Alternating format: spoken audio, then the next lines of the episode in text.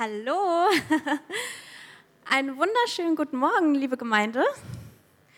Genau, sucht euch alle ein schönes Plätzchen aus. Ich begrüße euch ganz herzlich zum Gottesdienst heute. Schön, dass ihr da seid.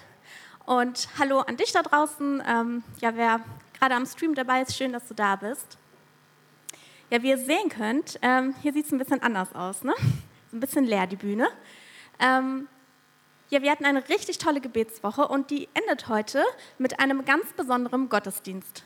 Und ihr sehen, wie ihr sehen könnt, die Bühne ist richtig leer. Wir haben heute keine Lobpreisband auf der Bühne, denn wir haben heute einen interaktiven Lobpreis und äh, dazu später mehr. Äh, wie ihr sehen könnt, sind hier ganz viele Stationen aufgebaut. Danke hier nochmal an der Stelle an Anne Helfer, die ähm, das alles so schön organisiert haben. Und ähm, ja, ein Applaus, genau. Ja, wie ihr sehen könnt, zum Beispiel ist dort hinten ein Segensschirm, unschwer zu erkennen. Ich finde, das erinnert ein bisschen auch an Urlaub. Und da hängen ganz viele Segensverse, ähm, Segensbilder. Da könnt ihr euch dann ähm, eine richtig tolle Karte mitnehmen, also die, die euch ganz besonders anspricht. Und dieser Schirm darf auch während des Gottesdienstes ruhig und gerne auch leerer werden, sodass jeder sich auch eine richtig tolle Karte zur Ermutigung mitnimmt. Ähm, zu allen anderen Stationen erklärt euch Ramanan hinterher, ähm, ja, alles Weitere und erläutert alle Stationen nochmal richtig ähm, im Detail, sodass ihr wisst, wo ihr dann später bei diesem interaktiven Lobpreis ähm, hingehen könnt. Ähm, wir hören heute zuerst die Predigt und zwar ähm, befinden wir uns in der Reihe Die Urgemeinde, was hat sie, was ich nicht habe und hören heute die Predigt von Marlon, die besten Gottesdienste ever. By the way, wenn wir schon mal dabei sind, ich finde, das hier ist die beste Gemeinde ever und ich finde, die hat auch nochmal einen großen Applaus verdient.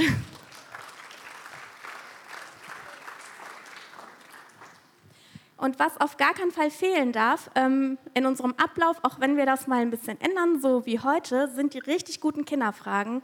Und lieber Marlon, wo bist du? Da, du darfst schon mal zu mir auf die Bühne. Genau, das Mikro ist da vorne. Ich habe Ach, du ja. hast eins, ja, ja stimmt. Ähm, wir haben zwei Fragen vorbereitet. Bist du bereit? Ja. Wann und wo war die, der erste Gottesdienst auf der Welt? Äh, der erste Gottesdienst. Es, es kommt darauf auf, was man unter Gottesdienst äh, versteht. Wenn Gottesdienst ist, wie Jesus sagt, da wo zwei oder drei in meinem Namen versammelt bin, sind, da bin ich auch, würde ich sagen, war Adam und Eva in der Dämmerung, wenn Jesus kommt, mit ihnen zu reden. Das war ein Gottesdienst mit Gottes Gegenwart, ganz intensiv. Äh, aber wenn ich, wenn ich verstehe, okay, Gottesdienst, wie wir es heute meinen, wir, wir kommen hier, um, um, um zu jubeln und um, um uns zu erinnern äh, um das Kreuz, was Jesus zu uns getan hat, würde ich sagen, Apostelgeschichte 1, nachdem Jesus auferstanden ist, sagte für seine Jünger, geht jetzt nach Jerusalem und wartet da. Und da waren 120 Menschen versammelt und der Heilige Geist kommt. Das war das erste Gottesdienst sozusagen. Die, die 120 Menschen waren versammelt, um zu beten. Ja. Vielen Dank, danke. Die zweite Frage, gab es früher auch eine Kinderkirche? Äh, Kinderkirche, ich würde sagen, hochwahrscheinlich ja. Wenn die ersten Christen ähm, vorher Juden waren, in die jüdische ähm, Kultur war gab und ich glaube, es gibt bis heute diese starke Prägung, dass die Eltern sollen, sollen die Glauben ihrer Kinder weitergeben. Und wenn die erste Gemeinde sich in den Häusern versammelt hat, vermutlich waren da ganze Familien mit Erwachsenen und Kindern und die Eltern haben es weiter an ihre Kinder auch das Evangelium gebracht. Und das, das war eine Art Kinderkirche im Familienstyle sozusagen. Super, danke dir. Ähm, ja, gerne. es geht ja, wie gesagt, auch gleich schon los mit deiner Predigt. Und ähm, ich würde einfach gern für dich und für den Gottesdienst beten. Ja, danke. Sehr gut. Jesus, ich danke dir so für heute. Ich danke dir für den Tag. Ich danke dir, dass du hier bei uns bist und dass du uns so beschenken möchtest mit deinem Wort, mit dem, was du uns zu sagen hast heute. Und ich lade dich ein, Heiliger Geist, hier einfach bei uns zu sein und während der Lobpreiszeit wirklich so ganz intensiv jeden Einzelnen zu begegnen, sein Herz zu berühren, das, was einem persönlich beschäftigt, das weißt du am besten und kein anderer. Du kennst uns wirklich durch und durch. Und ich bete so, dass ähm, ja wirklich äh, voller Segen und einem richtig fröhlichen Herzen nach Hause gehen heute nach dem Gottesdienst. Ich lade dich ein, einfach hier zu sein und bitte dich auch so für Marlon, Herr, dass du wirklich durch ihn sprichst, dass du ähm, ihn ja, beschenkst mit deinem Geist, mit deinem Wort, mit dem, was du vorbereitet hast heute für uns, was du uns sagen möchtest. Ich bitte dich, dass du ähm, ja, einfach bei ihm bist und dank dir, dass du ihn so liebst und ähm, bete so für Schutz und Segen für seine Familie und ähm, ja, lade dich ein, Heiliger Geist, ähm, hier mitten unter uns zu sein und möchte jetzt hier in diesem Gebet auch noch mal ganz kurz was teilen, was wir gestern bei Gebet 24 erlebt haben, ähm, wie wir ähm, nämlich ja, in der Zeit, wo wir hörendes Gebet hatten, hatte ich ein Bild gesehen, wie wirklich, wo wir uns vorbereitet haben für die, für die, ja, für die Session, sah ich Engel im Himmel, die so richtig voller Freude waren und alles getan haben, um uns zu beschenken. Sie hatten weiße Tücher und die waren so richtig voll mit Glitzerstaub, was sie über uns vergossen haben. Und ähm, ich danke dir, Jesus, dass du das auch für uns heute hier vorbereitet hast, dass wir das einfach nur empfangen dürfen, gleich in der Zeit ähm, des Lobpreises und deinen Glitzerstaub einfach empfangen dürfen. Amen. Amen. Ganz kurz noch eine Info ähm, wegen der Kinderkirche. Die Bibelstars, also die 8- bis 11-Jährigen, die bleiben heute hier im Gottesdienst und die äh, Kirchenmäuse und die Königskinder dürfen dann ähm, jetzt in die Kinderkirche.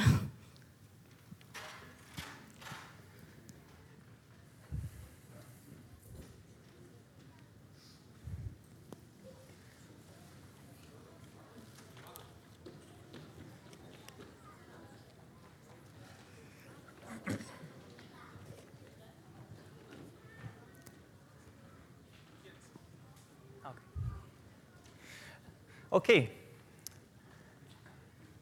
Während die Kinder noch zur Kinderkirche gehen, sage ich noch vielen Dank an alle Mitarbeiter. Ich, ich, hatte jetzt im Februar zum ersten Mal die Möglichkeit, mal Kinderkirche zu machen bei den Großen und jetzt ähm, schätze ich noch mehr alle Mitarbeiter, die da beteiligt sind. Es ist schon etwas anderes als hier für, für Erwachsene zu predigen, aber war auch ganz schön und werde ich wahrscheinlich auch öfter dieses Jahr machen. Okay, wir heute schließen wir die Predigtreihe zur Apostelgeschichte 2 ab. Die, was hat die Urgemeinde, das wir nicht haben? Titel heute: Die beste Gottesdienste ever oder die beste Gottesdienste aller Zeit. Kannst du dich erinnern, das beste Gottesdienst, das du schon mal erlebt hast? Was hat dieser Gottesdienst so besonders gemacht? Ist da irgendein ein, ein Gefühl oder irgendeine Erinnerung? Kommt dir zur, zur Erinnerung? Als ich darüber nachdachte, dann dachte ich so, eigentlich, was macht eigentlich ein gutes Gottesdienst aus? Ist es vielleicht die Tatsache, dass ich Gottes Gegenwart spüre? Oder die Tatsache, dass ich mich von Gott erfüllt fühle? Also ich, ich finde das wunderbar und das wesentlich und zentral und gut, dass wir uns, dass wir Gott spüren und dass wir dass ich Gott, dass jeder von uns sich von Gott erfüllt fühlt in einem Sonntagmorgen. Aber interessanterweise, als ich das Text gelesen habe, Apostelgeschichte 2, äh, kam mir noch einen anderen wichtigen Aspekt, außer dass, dass ich mich von Gott erfüllt fühle. Also für mich liegt das Punkt, der Schwerpunkt in den Nächsten und nicht in, in mir. Ja, lass uns mal dann das Text mal anschauen. Also der, der, der Fokus scheint immer in den Nächsten, in die andere Person zu sein. Ich habe da ein paar Schlüsselwörter in den Text. Ähm, sie blieben beständig in der Lehre der Apostel zum Beispiel.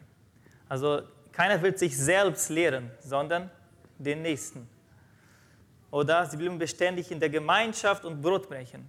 Also man kann nur Gemeinschaft haben, wenn man auch mit anderen Menschen zusammen ist, wenn man Zeit mit anderen verbringt.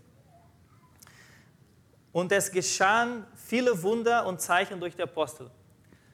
Ähm, die Apostel haben sich nicht selbst geheilt, sondern sie haben für andere gebetet. Sie haben andere gesegnet. Sie haben äh, das Leben, haben Jesus geteilt mit anderen Menschen. Sie waren beieinander und hatten alle Dinge gemeinsam. Wieder die Idee von Teilen, von Zusammensein und untereinander, unter Geschwistern. Äh, sie verkauften Güter und teilten sie unter alle. Also ihre nächste Liebe war so groß, dass sie bereit waren, ihre eigenen Güter zu verkaufen, um andere zu segnen. und waren täglich einmütig beieinander im Tempel und in die Häuser. Also wieder die Idee von zusammen mit anderen zu sein, das Leben zu teilen mit den Nächsten. Also das, das war Apostelgeschichte 2. Und jetzt ab Kapitel 3 bis Ende von Apostelgeschichte oder eigentlich bis Ende des gesamten Neuen Testaments kommt ein neues Element dazu.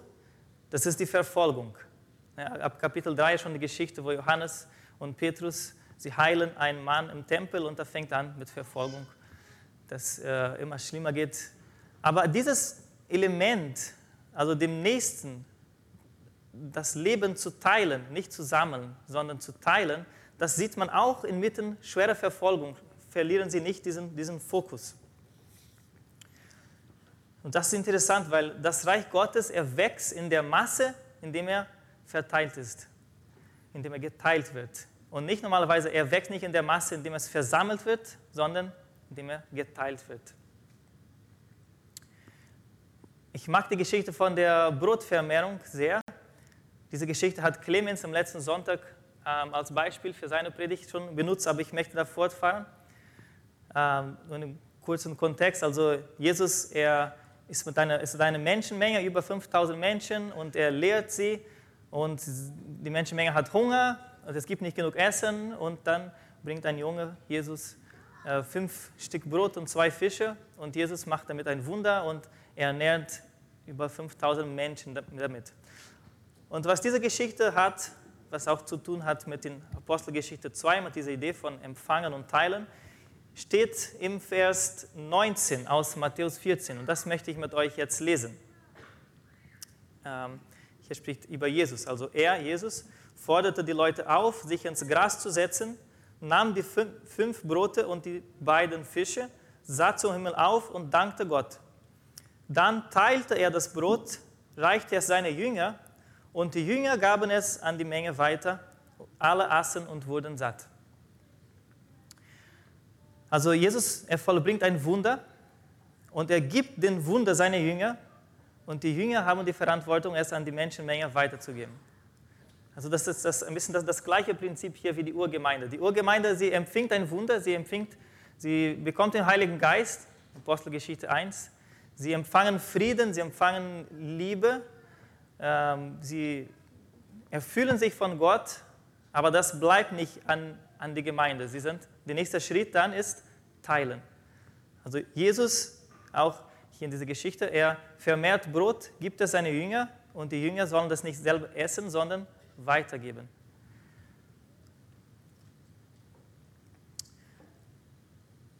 Was passiert danach? Also den letzten Vers habe ich vorher nicht gelesen, sondern den letzten Vers jetzt von Apostelgeschichte 2.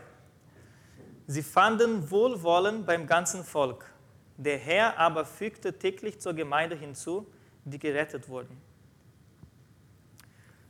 Also die, die Gemeinde teilte, was sie hatte, und Gott fügte hinzu diejenigen, die gerettet wurden. Da sieht man die verschiedenen Aufgaben und die verschiedene Verantwortung auch. Also die Gemeinde hat die, die Aufgabe, die Verantwortung zu teilen und es liegt in Gottes Verantwortung so, es liegt in Gottes Hand alleine, Heil zu bringen, Menschen zu retten. Das glaube ich, das, das, das, sehen wir, das können wir für uns noch heute nehmen. Okay, es liegt nicht in meiner Verantwortung, ob die Person, die ich etwas, mein Leben teile, ob sie das annimmt, ob, ob sie dann, ob, wenn ich das, das Evangelium teile mit jemandem, der noch nicht Christ ist, ob die Person dann gläubig wird. Meine Aufgabe ist, die Botschaft zu bringen, das zu teilen. Sei es mit Christen, sei es mit Nichtchristen. ist das Leben, das in mir ist, zu teilen. Und Gott ist derjenige, der aus diesem Samen Leben bringt und einen, einen neuen Baum wachsen lässt, sozusagen. Um es noch verständlicher zu machen, habe ich hier ein Beispiel äh, mit Wasser, also diese ganze Idee von empfangen und weitergeben. Sagt man so, dass äh, diesen Krug voller Wasser, das ist Jesus. Diesen leeren Krug, das bin ich oder wir, jeder einer von uns. Und das sind meine, die, meine Nächsten, meine Nachbarn, die andere Personen.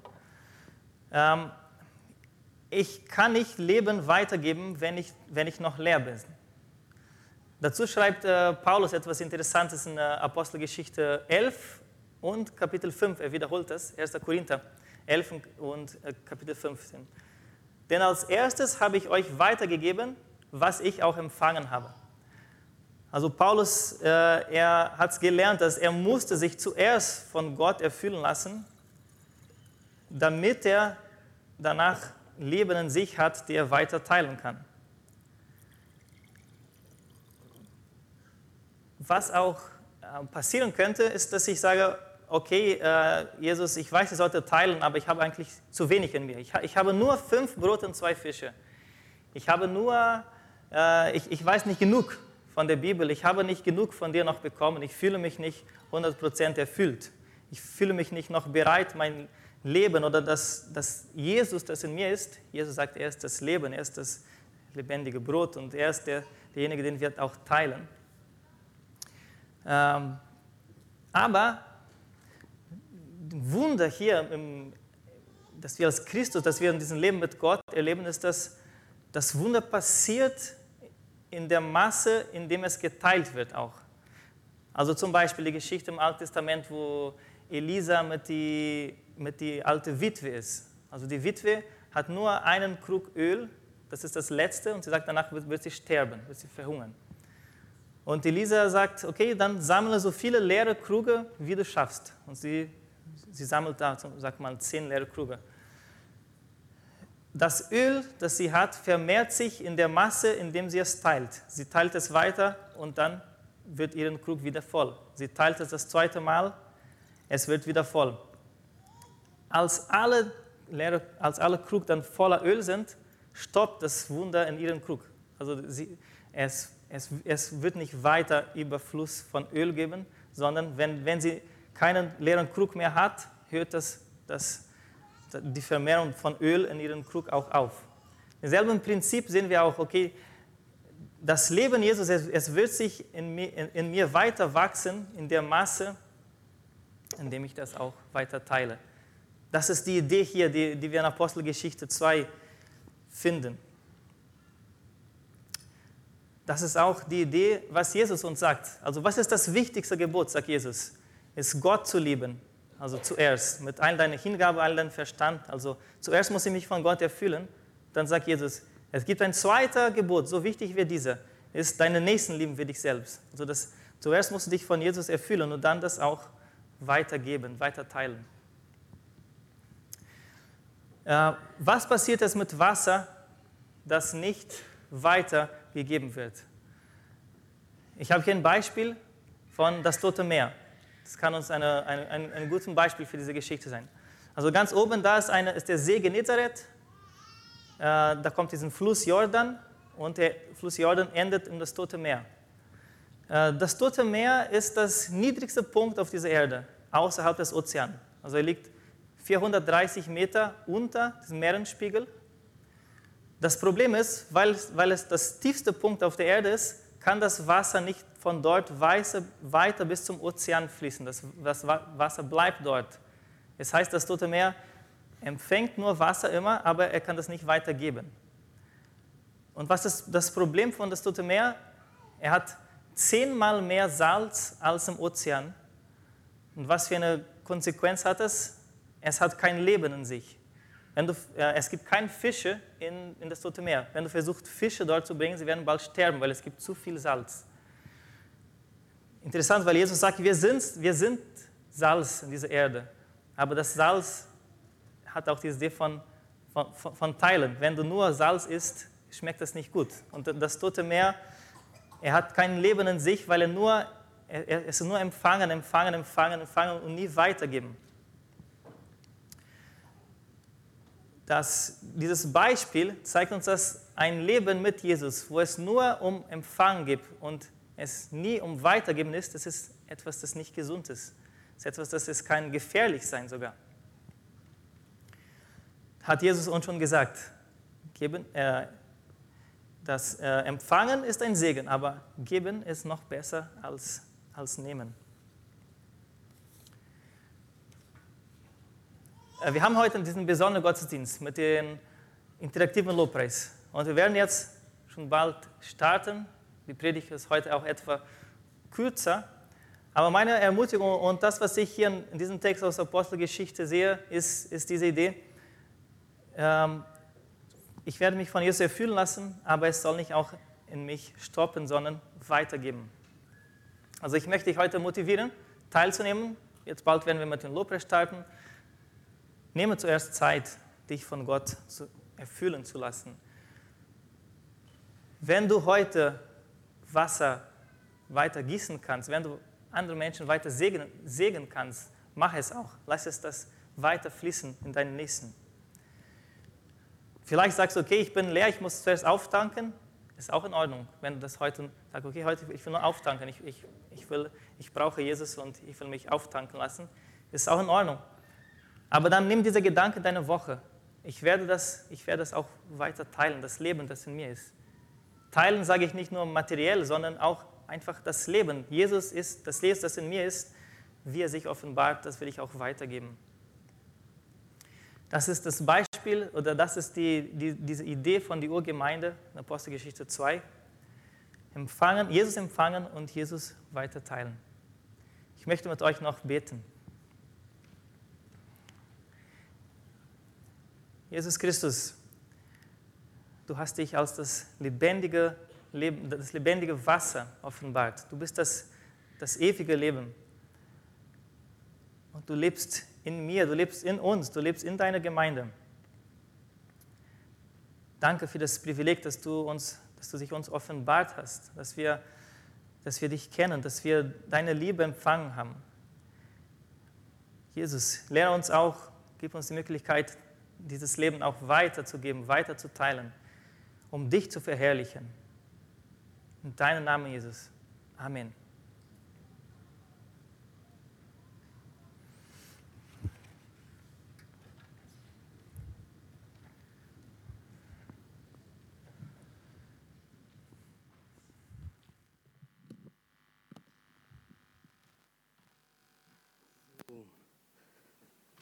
Danke für die Predigt. Erst einmal ist mein Mund trocken. Und zweitens möchte ich auch von Marlon ein bisschen was haben, weil er teilt gerne sein Wissen und einfach das theologische Wissen und das, was er von Gott bekommt, Offenbarung. Und wir können so viel davon lernen. Deswegen wollte ich einen Schluck davon nehmen schon mal. Super. Ich hab, wollte nur kurz sagen, für alle, die im Stream dabei sind, ähm, der Stream endet jetzt gleich hier. Ähm, genau, wir haben die interaktive Zeit hier für uns, das wird nicht ausgestrahlt.